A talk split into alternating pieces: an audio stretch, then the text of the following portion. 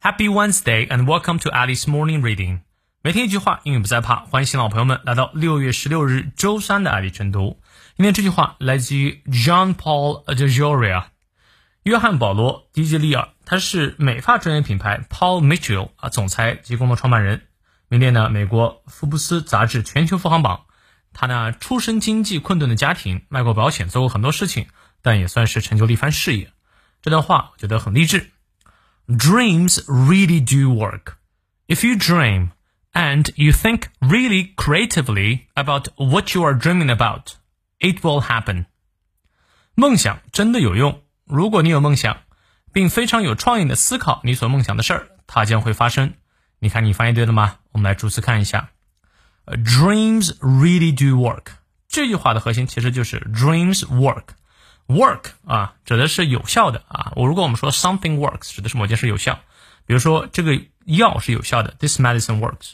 这里 dreams really do work。really 表示强调，do 呢也表示强调啊，就是梦想呢真的管用，哎，就是有用。If you dream，如果你敢于去有梦想，and you think creatively about what you are dreaming about，think about something 指的是思考模式啊，really creatively 啊是非常有创意的，creative 指的是创意。 Really creatively，有创意的思考你所梦想的事情啊，比如说呢，嗯，你想把这个美容业做大，但是如果你按现在的想法，可能做不好。哎，像这个 John Paul 一样，他当时做的这个美发专业品牌就是一个非常有创意的行为。然后呢，他的梦想就实现了。哎，It will happen。当然，这有点唯心主义啊，光想是没有用的，还是得不断的行动。我觉得最终那些能够实现梦想的人呢，他失败的次数啊，可能比一般的人尝试的次数都要多。啥意思呢？比如说他失败了九十九次，第一百次成功了，OK，那就够了。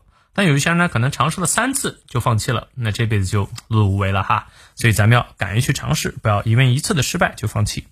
好，让我们来看一下其中的发音知识点。Dream 长音念到位，结尾的 s 发 z 的音。Dreams really do work. If you dream. and you think really creatively, creative，注意它的重音在后面，about what you are dreaming about, it will happen。从到尾我们来过两遍。Dreams really do work. If you dream and you think really creatively about what you are dreaming about, it will happen. 再来一遍。